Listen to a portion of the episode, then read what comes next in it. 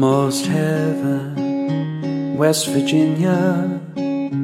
Blue Ridge Mountain, Shenandoah. 好，随口说美国。那么这一期呢，我们继续上一期的话题哈。上一期我们大致的把一些食品的这个行业，呃，一些和我们原来国内的这些听友比较关心的一些话题，以及一些很基础的分类，做了一些框架性的介绍。那么回到我们这次去参加的这次美国最大的天然有机食品的这个展会的话呢，其实我们发现了。很多个趋势，呃，这些趋势不仅是对中国的这个市场，而且对美国的这个市场也是有一个方向性的作用的。那这个在上一期节目里面的最后一个环节，胡瑞大致的把这几个方向点到了。但是这一期呢，我们希望说向听友们展开这些具体的，有一些可能大家会暂时很难以理解，但是呢，这在美国这边已然成为一个趋势。我觉得啊，个人觉得也是大家更需要去了解的。那么，所以这一期的节目呢，应该说本身在中国做食品行业的这个听友是非常值得听的啊。同时，对于这个健康饮食的啊这部分的呃听友，其实也是很值得呃了解这里面的内容，好吧？那么下面就请我们这一期的这个嘉宾，还是上期的胡瑞，跟我们大致的来聊一下。呃，我们从这次的展会里面看到的一些趋势，来，胡瑞。嗯，好，大家好，我是胡瑞。呃，那么我们对上一期，呃，因为上一周和自由军一起去看了这个美国这边最大的天然有机食品展。那虽然说它这个天然有机本来就是美国现在食品行业最大的一个趋势，呃，在这个。展会上呢，我们也看到了一些，因为我在过去每年都有去这个展会嘛，有一些趋势呢是说从去年或者前年延续到今天的，那也有一些呃产品是说是今年比较新看到，或者去年看到，今年依然还在的，所以我们今天可能会大概的讲这么四五点吧。首先的话，我们。就自由军，我记得在在你的那个微信公号里面，最最初的那几张照片就有拍到过豆腐。对对，说这边美国也有这么多不同的豆腐，而且卖的还挺贵。啊，其实这个豆腐呢，就代表着一类就是素食人群对于蛋白质，嗯，它这个可以摄取的一个食品种类。但是那家豆腐公司是韩国的吗？好像韩国还是日本的吧？啊，对对，嗯。但是，呃，但是它是在韩国，韩国公司在美国生产的，嗯，因为美国对于食品进口的要求还是比较严格的。那么我们也看到，就是在美国有非常大的一群人，他们是崇尚这个素食的，就包括一些好莱坞的嬉皮士，然后有一些嗯，celebrity，就是那些呃很有名的演艺圈的人，他们都比较崇尚素食。那也有很多的网红在不同的渠道，像嗯呃 Instagram 就是 Facebook 的那个嗯一个社交平台上面，经常会 PO 嗯自己做的啊自己准备的一些素食餐，嗯那我们在展会上当然也看到非常非常多素食相关的，嗯就包括像是嗯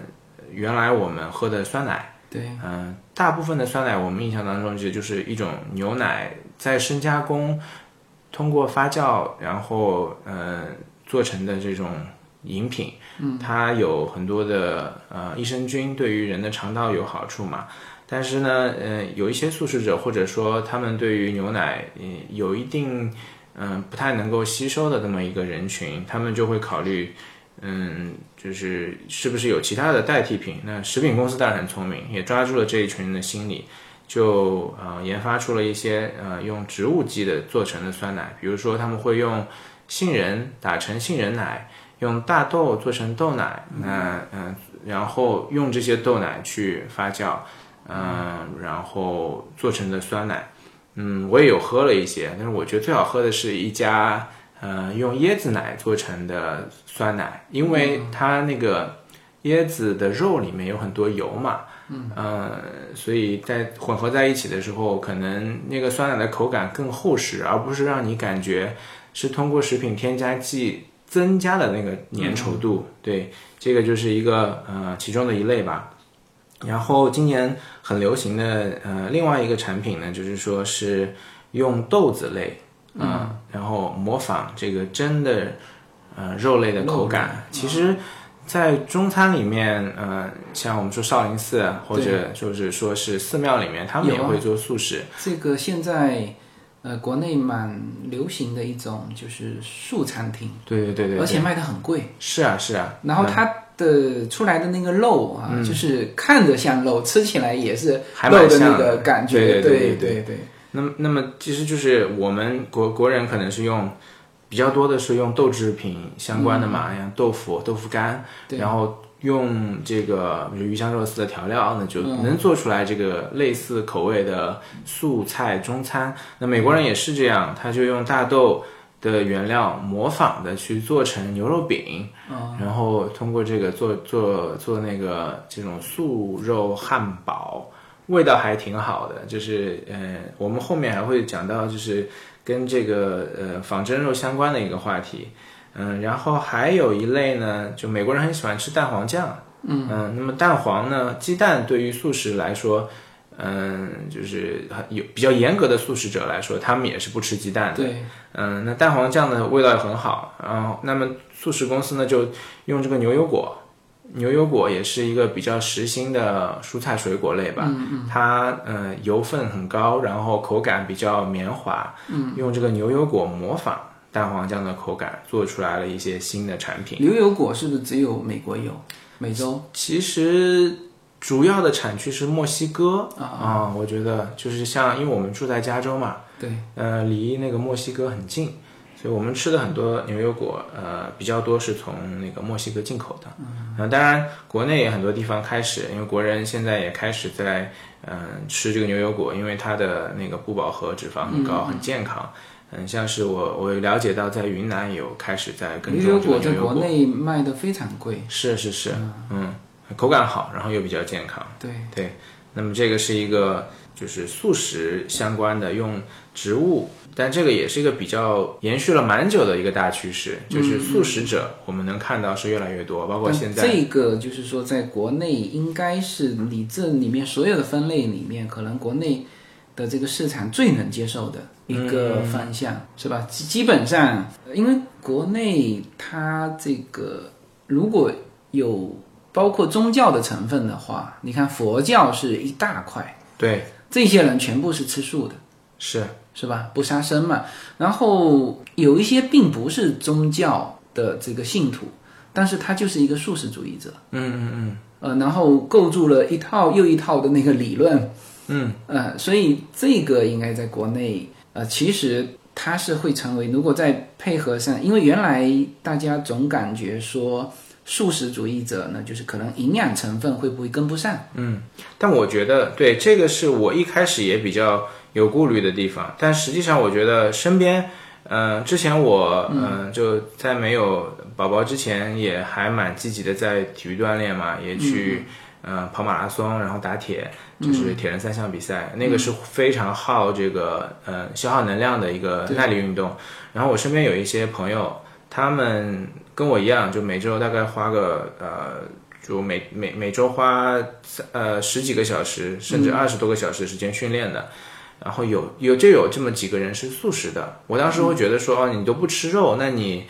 怎么会有足够的能量？嗯。但实际上，他们觉得不吃肉反而更舒服。呃。因为觉得说肉里面像是牛肉会比较酸嘛。嗯。那酸这些酸对人体反而不是特别好。然后它通过像是坚果、呃大豆、呃以及其他的一些高蛋白的植物或者根茎类的东西，然后提供能量，也也也能够满足它比常人需求更大的这样子的一个能量来源。哦，那如果这一块营养上跟得上，那这个素食应该是今后蛮大的一个方向。对，是，嗯。好，那么这个是一个呃，我们说的素食，也是说素食虽然，嗯，也是个呃挺挺挺长长远的趋势了，但是我们能看到一些新的产品在慢慢的不断的在呃演变出来。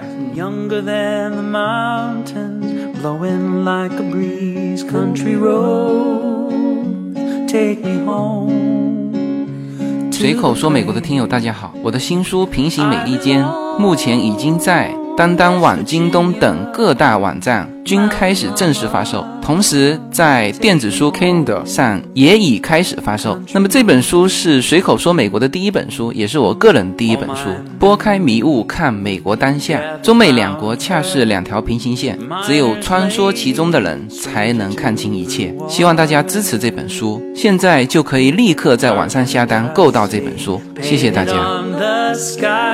Misty taste of moonshine teardrop in 还有一类呢，我们就是能看到一些更健康概念的呃食材或者说是零食，就比如说这两年美国很流行吃花菜，嗯嗯，就花椰菜，甚至呢有有这个食品公司或者有这个初创团队的食品公司，把这个花椰菜做成呃类似白米饭的这样的一个花椰菜碗。它其实就是把花叶，就是一花菜打成碎，看上去很像。你说的这个花椰菜是绿色的那种花菜，还是白色的？白色的，白色的，嗯，白色的。绿色的那个是花瓶菜是吧？哦绿色那个叫 broccoli 是西兰花。哦，西兰花。西兰花，对对对，我说的花菜是白色的。白色的那种。对对对，那就是跟国内吃的花菜是一样的，一样的。然后把这些，因为花菜其实它的嗯碳水化合物含量比较高，嗯嗯，就是在美国这边很多人现在崇尚就是少食碳水化合物这样子的一个饮食结构。那么，但是好像在国内有一段时间哈，就是花菜被人家担心啊，就是它的那个花不是长得蓬开的吗？那种就是如果撒农药，嗯，那么那个花菜是洗不干净的。是。嗯嗯，这个就是说，我们上一期提过，有这个有机跟传统的。那么有机的话，它也是会使用一些呃化肥或者或者杀虫的嗯喷洒剂。可是呢，它肯定是必须严格要求的，是用的至少是有机的，或者说是没有那么多化学成分的，比较天然的一些东西。我我也是听说，就是国内这个花菜，嗯。很容易长虫嘛，嗯，那么你看到很好看的花菜，大家都说这个喷了很多农药。然后还有一类呢，就是这个花菜，他们把这个花菜打成粉，嗯，然后用这个粉，嗯，代替面粉，嗯，口感也还不错。有有厚父子，我们有看到就是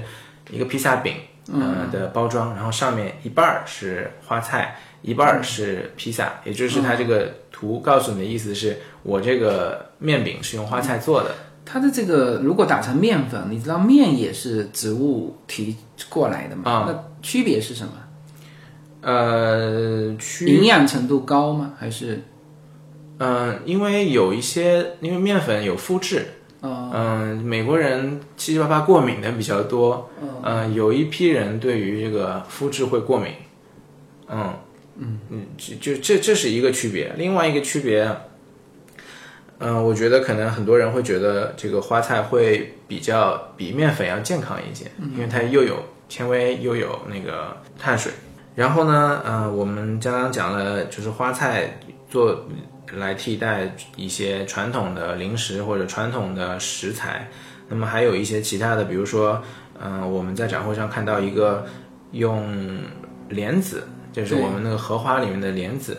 代替用玉米做的爆米花。就这就挺有噱头的，嗯，很创新，然后大家会觉得，呃，这个东西比玉米做的爆米花健康，嗯，对，也挺有意思的，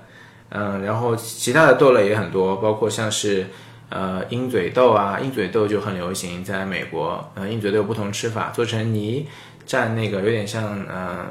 西班啊不是呃墨西哥那种那种玉米片啊，对。对对对，它会蘸着泥吃，或者呢鹰嘴豆嗯烘烤之后也是脆脆的，有点像我们吃的那种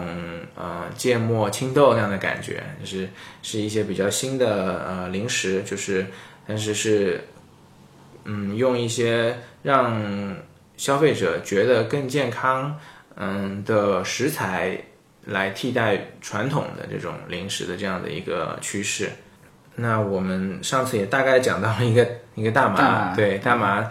是应该是去年吧？去年加州加州对对合合法化了之后，合法娱乐娱乐化，对对对。但就今年和去年，我们也能看到，就是有一些大麻，嗯，概念也不能不能说它真的是用大麻做的，是大麻概念有有一些含量，这个对有一些含量有一些这个大麻的含量。对对对，有一些呃饮料啊，或者说呃一些功能功能性的食品里面会有一些大麻提取的成分，因为这个还是比较热的一个概念在这边。嗯、就比如说这个叫大麻二酚，它是一种从大麻里提取的这个活性化合物。呃，对于人的一个功能呢，是可以呃就是减少焦虑感，也就是说可以让嗯。可能可以有就是治疗失眠啊，或者说能够让让人觉得安心的这样子一个饮品。但是因为大麻实际上它不太有依赖依赖性，所以还是很安全的。那也看到过其他一些，嗯，就大麻元素的这个呃新的食产品，嗯，这个是一个大麻的概念。就大麻应该今年算是呃很流行的，这其实跟加州通过这个大麻合法娱乐化是有蛮大关系，因为加州是非常大的一个市场，对，是吧？因为呃，在美国，加州并不是第一个通过大麻娱乐化的州，嗯，应该算是第六个还是第七个了。但是呢，加州是一个巨大的市场，所以一旦加州批准了这个大麻娱乐化之后，当然就是很多就反对这个的人有很很多的担心嘛，就是首先可能很多的州就会开始同意啊，对就是变成席卷全美的一个大麻娱乐化的一个 风潮，这是一个。第二呢，就是它的这个含量能够控制在什么样的范围啊？当然，它有一个明确的，比如说你娱乐化不能超过多少，多少但是这里面少一点跟多一点，就会呃有一些家长就会担心，然后甚至有一些这些的零食或者是饮料，小孩子也会在在吃。对，但是这个跟嗯，呃这这个我觉得就是我们在展会上看见的这个大麻元素的嗯这个食品或者饮品，那它和呃我们这个法律加州法律通过大麻娱乐化的那个大麻还是完全不一样的。对对对对，只是说它有大麻可能这个概念是一个风口，那么有一些食品公司。呃，会去炒这个概念，从这个大麻里面使用它的一些提取提取的这个成分来，嗯、来加工这个食品或者加工这个饮品而已。对，就不不用太过担心，嗯、它会不会真的像抽食大麻那样子，呃，造成一些依赖啊，或者产生幻觉，嗯，而导致的一些风险。对，这其实、就这个观点，我们今天没法展开哈。就是其实我们国内是叫做谈谈毒色变啊，谈是谈这个大麻色变。但实际上有很多，比如说抽烟，抽烟这里面其实抽烟最大的危害是就是烟的有害物质，还不是它的上瘾性。我们其实对很多东西都上瘾，嗯啊、比如说我们吃辣也是上瘾的，就是一阵子一阵子就想去吃辣的。对对对，那么辣里面本身也含有一些成分，嗯，是让你上瘾的。对对对那你说它对身体有没有害呢？那其实我每次吃完那个 胃都不舒服，但是嘴巴上就很想吃。就是这个观点，我们今天不展开，那只是告诉大家说，美国现在因为这个大麻的合法化之后，今年是一个这种，这实际上叫做一种概念，对啊，嗯，这概念的，嗯，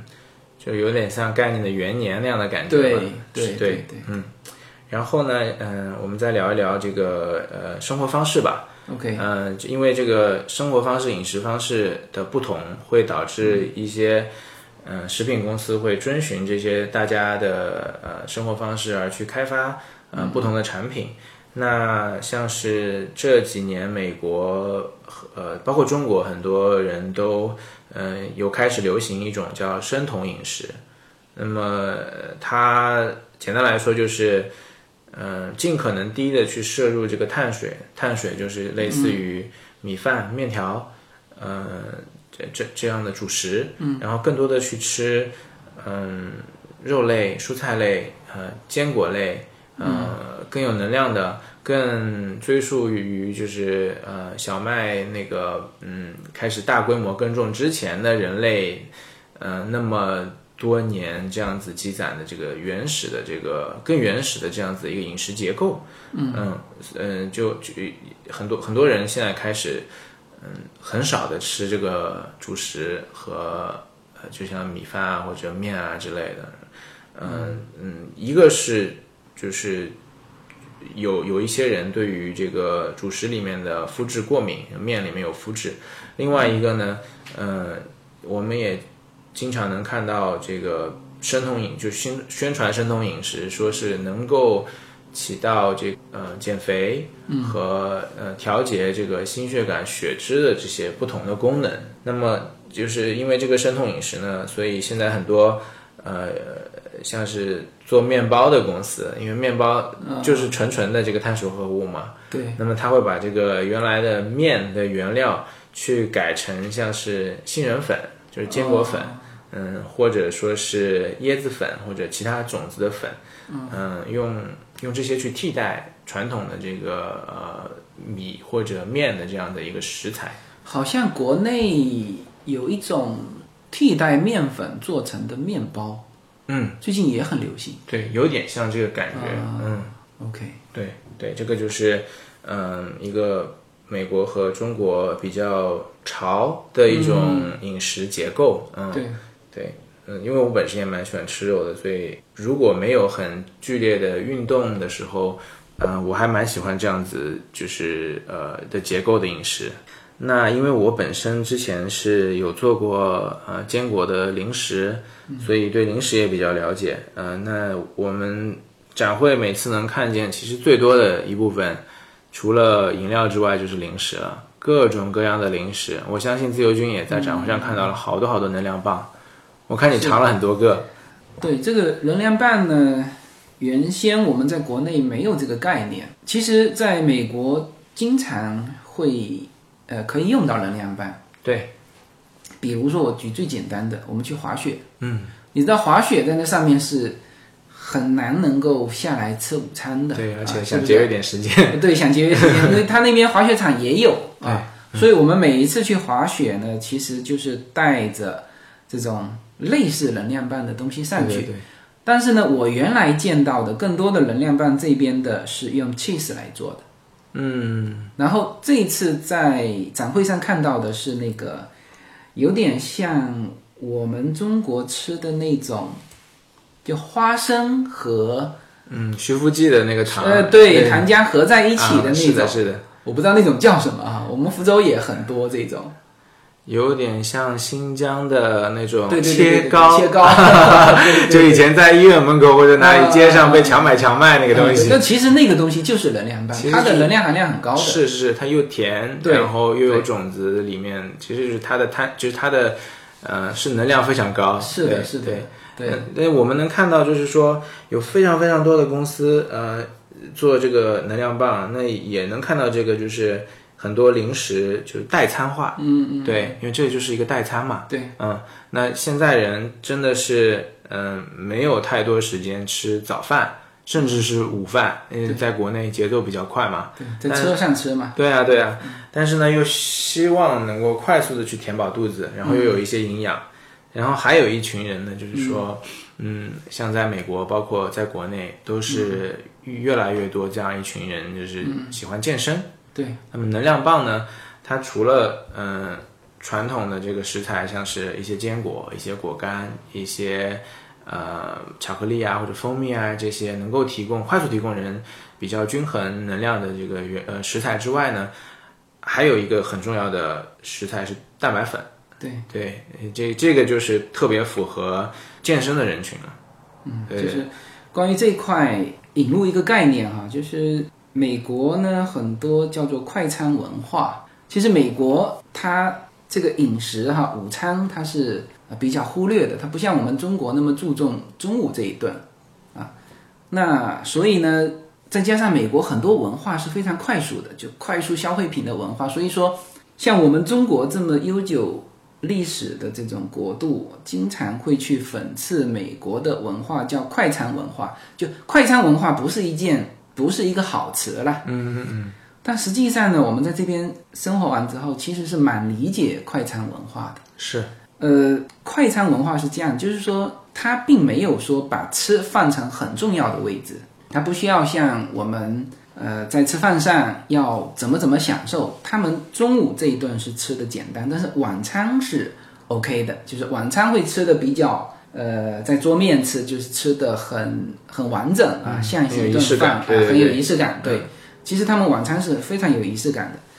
但是呢，中午这一顿他就吃的非常快。那这里面其实有一个概念哈、就是我借这个话题穿插一下，就是说为什么美国是快餐文化？因为它其实有更多的事情，有其他的事情要做，是吃不是最重要的事情，对是吧？这个，就是我们有的时候去批评这种啊，你们快餐文化，但事实上呢，就是从如果我们在谈论吃，那当然你吃的太快，吃的这种太少，只是为了填饱肚子，就显得说这种文化很很低俗。但事实上，我们还有其他的事情要做，嗯，所以这个就是美国现在快节奏的这种呃生活，它需要这种代餐。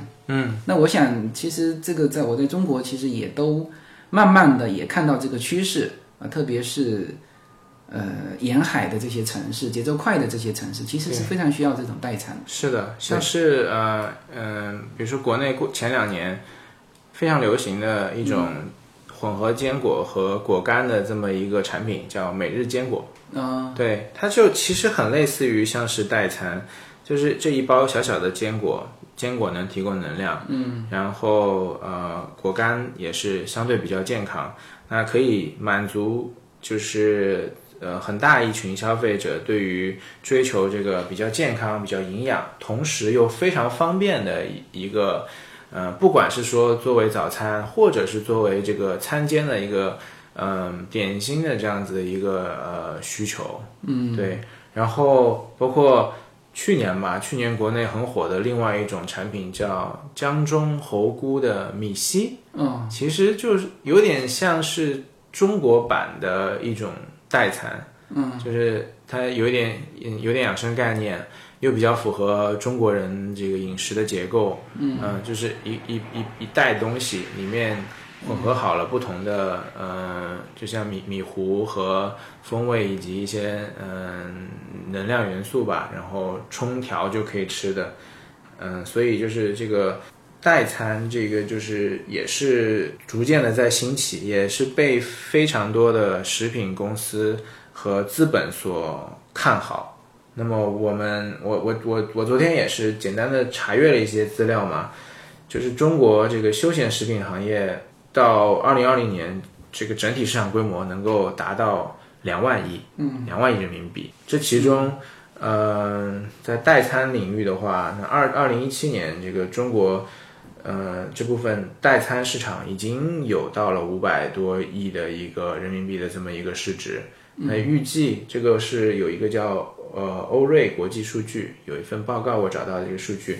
就提到就是从二零一七年这个五百七十一亿到二零二零年，慢慢的会增长到一千两百亿人民币。所以这个代餐在中国将来也是一个千亿市场的呃一个行业。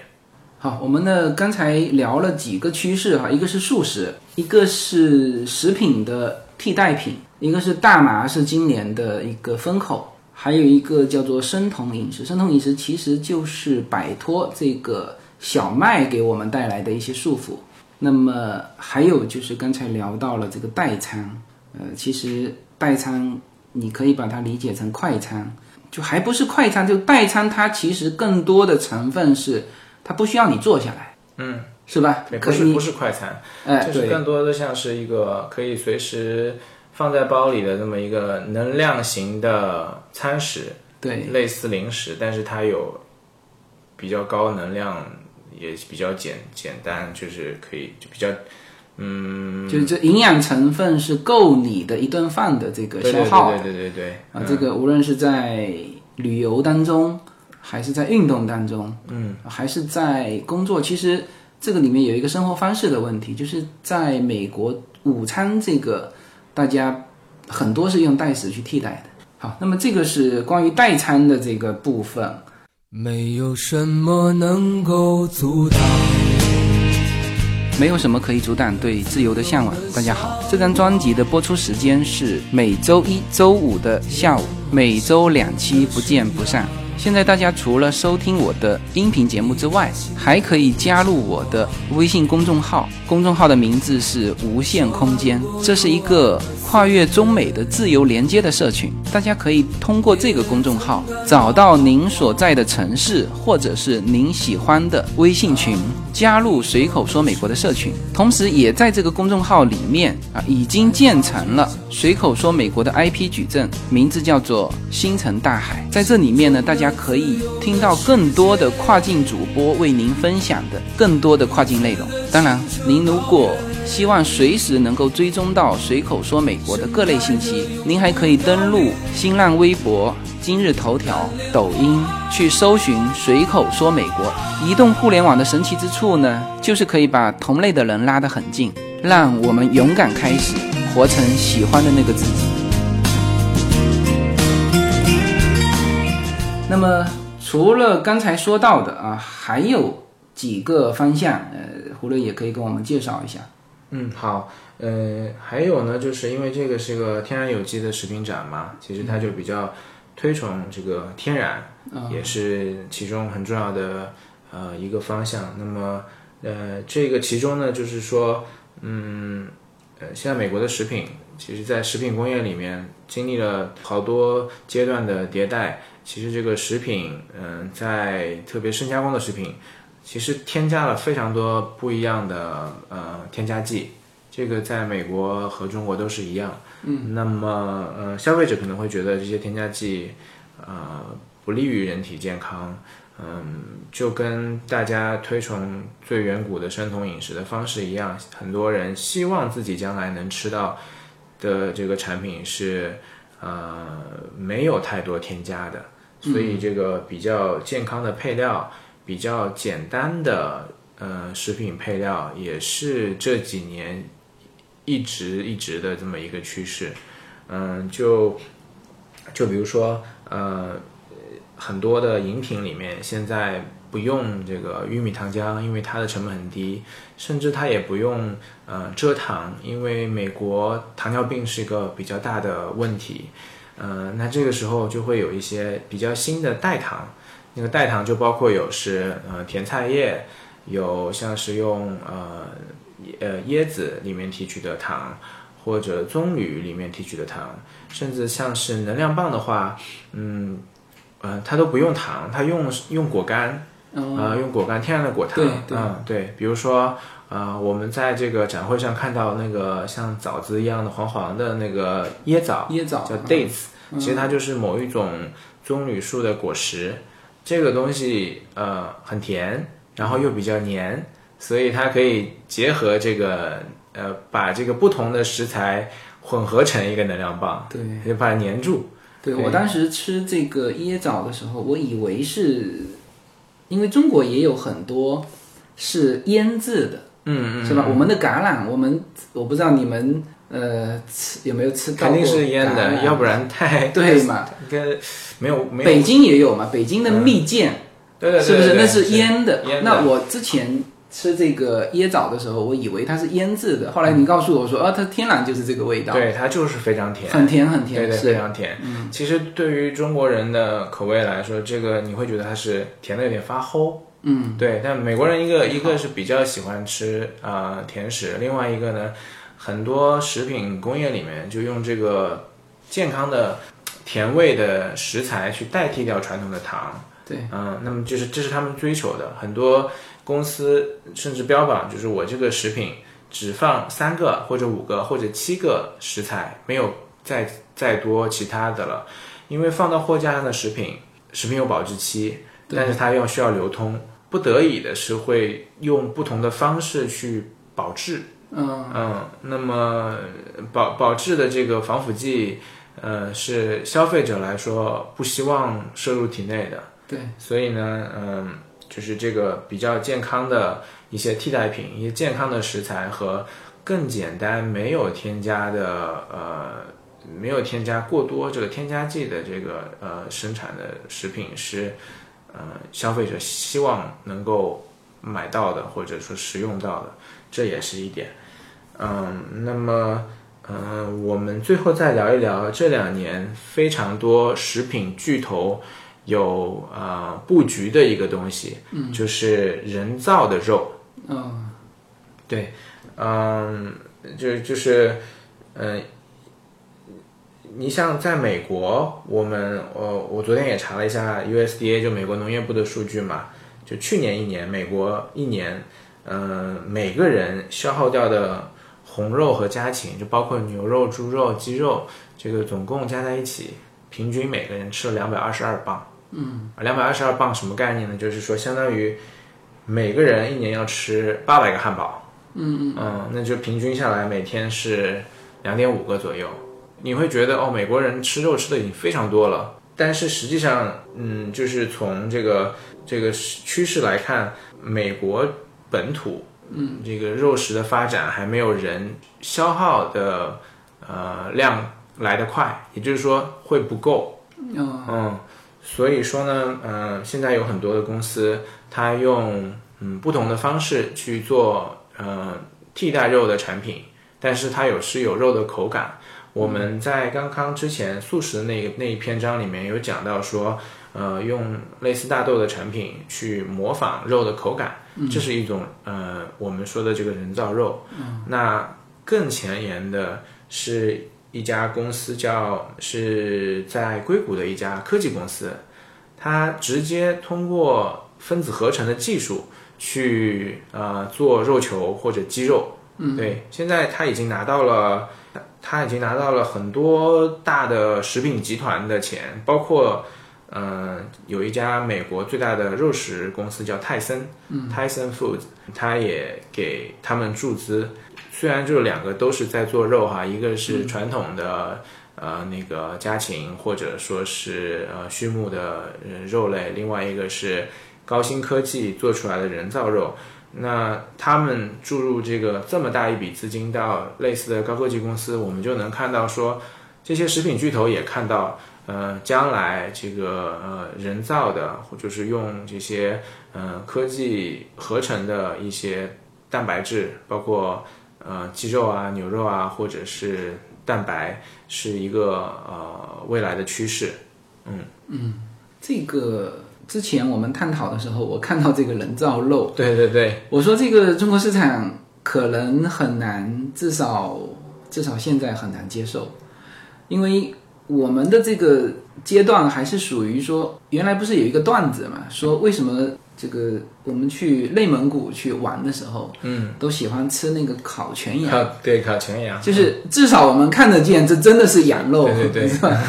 对，对。然后你你如果告诉别人说，那原来我们说叫挂羊头卖狗肉，是是，那至少还是狗肉替代。那你现在说用一个分子合成的方式，呃，哪怕你告诉他说，哎，营养成分都在，嗯，但。这是做起来像肉，但是它不是肉，嗯，啊，这个在国人听起来很可怕的。就是我们原来我有一个在福建有一个朋友，他其实做肉类批发的批的非常大的。呃，其实这个例子也可以也可以值得研究哈。就是说现在因为恶性竞争，所以很多的肉，就是他说很多超市很大的超市，嗯嗯嗯，他供货供不进去。然后呢，和这个采购聊到别人供货的价格的时候，别人就他听到别人的价格，一下子就明白那是什么肉了。这个就嗯，就它是真肉，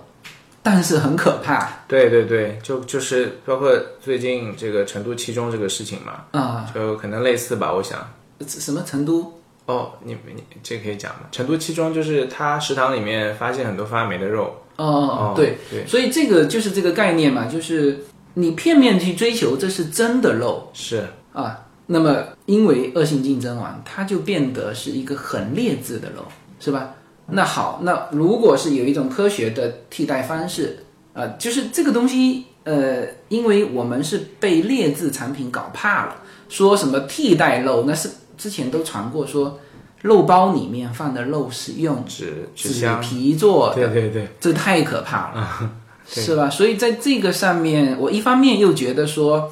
可能大家接受起来，这个是要有一个很长的路要走。另外一个，当然就是说，我们一说道理就大家就明白的，就是你与其是吃劣质的肉，还不如说我们去吃一个科学研发出来的，真的是可以替代肉的。嗯，啊，当然那个素食的那个是一种方法。对对对，啊，那但是呢，做出这种分子合成的这个肉又是另外一种方法。对，哦，我我刚刚纠正一下，其实它也不能叫做分子合成，它其实更像是在一个温室里面，通过一个细胞慢慢培育更多的细胞，这样子的一个细胞培育的过程。那这是一类的，我刚刚提到的人造肉嘛，但这一类呢？嗯，这一类还是其实是在研发的很初级阶段，就它能做出来这个产品，口感也很好。可是呢，呃，现在这样子的一个产品的成本可能是在两三千美金一磅，嗯，就它是没有到可以量产的规模的和这个呃呃成本的，嗯，它还是在一个研发的比较初级。哎，原先我听过有一种叫人造鸡蛋的，嗯，那个是听？我听过，现在美国有卖吗？有有有，哦、嗯，在 Whole Foods 里你可以看到一桶蛋清。蛋清，蛋清对，嗯，也就有点有点蛋清分两种啊，有一种一桶的蛋清，因为很多人不吃蛋黄，只吃蛋清。啊，对，没呃，错，健身的人，嗯，那那种有一些是真的鸡蛋的蛋清，还有一类就是人造的，呃，嗯，能看得到，有在这这这二者的营养成分和这个食品的构成是一样的嘛？就人造的这个蛋清和真的那个蛋清，我我我想我想是这样的，就是说这个呃构成肯定是不同的，但是能比如说蛋清能给人最多的就是蛋白质嘛，嗯，但这两类产品蛋白质的含量应该是类似的。你这不是 变成三聚氰胺了吗？啊，如果那个检测的话是，对，但这这里面有一个很重要很重要的问题，就是说，如果是人造蛋清，在美国这边会清清楚楚给你标出来这是人造蛋清，对会吗？对对，对而不会告诉你说，呃，这是天然鸡蛋，啊，是吧？这是最重要的一个差别，就是说，比如说我卖的是牛奶，而不是三聚氰胺。对对那，或者我纵然说三聚氰胺也没有任何的什么副作用啊，然后呃我们说纵然说哈、嗯呃，何况它可能还会有一些副作用，但是你至少标识要标清楚，是的，是的？嗯，所以就是刚刚讲到这个呃一类的人造肉，还有一类就是用这个大豆替代的嘛。那在美国很有名的一家公司叫做 Beyond Meat，嗯，这个名字就是说就是在在肉以上，然后就是 Beyond Meat 对。然后它就是用这个大豆做的一个呃汉堡包的肉，然后在所有的 Whole Foods 都有卖，而且卖的很好，基本上每年都是以，因为它出来三年了嘛，用大豆做的肉。牛肉饼。牛肉饼，那这就是刚才第一第一类的第一类的素食的，因为这一类呢，它是已经可以量产了啊，而且还挺受市场欢迎的。我印象很深，去年因为去年是零八呃一八年，一八年的时候这个产品刚出来没多久，然后它展厅的很有噱头，就是它它把它的展位装修成跟。加州最有名的汉堡包那个牌子一样，就 In and Out 那样子，一模一样，有一个这个斜角的呃这个 logo，完了，大家都排的很火，因为很香，就是这个烤出来的汉堡的味道，口味我也觉得很好吃。嗯，就这家公司，当然这个这个展台第二天就被撤掉了，因为肯德基要告他了。但这这个公司呢，就是他做的这个 Beyond Meat，他现在做的有肉球、肉饼，还有碎肉，嗯，非常受欢迎。嗯，基本上所有的 Whole Foods 都能看见这个产品。嗯，然后它呢是。我看看是哪几家公司投了它，叫什么？通用磨坊。你记得我们有一个展台上就是 GM 通用磨坊，对对。它下面有很多自己的旗下的牌子。嗯，。看到，嗯，那那个就是通用磨坊，就是它很大的一个股东。嗯嗯，所以就是一些大资金，包括雀巢、联合利华，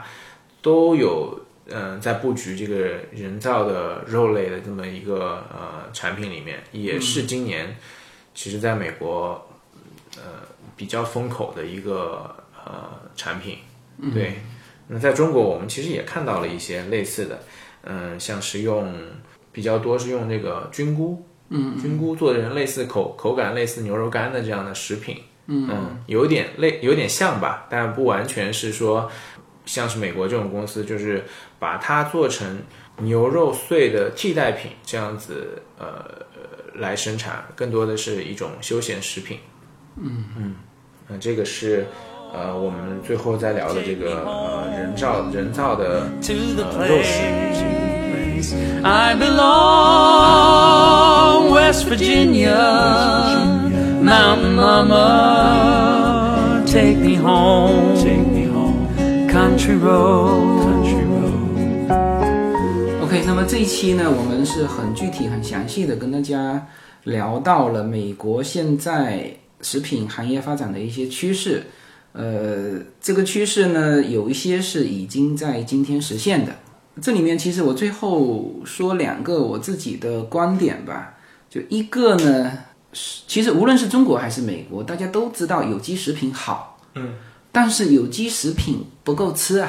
它贵呀，嗯是吧？你你你不用化肥，它的产量，我们在美国吃到的很多真正的就是。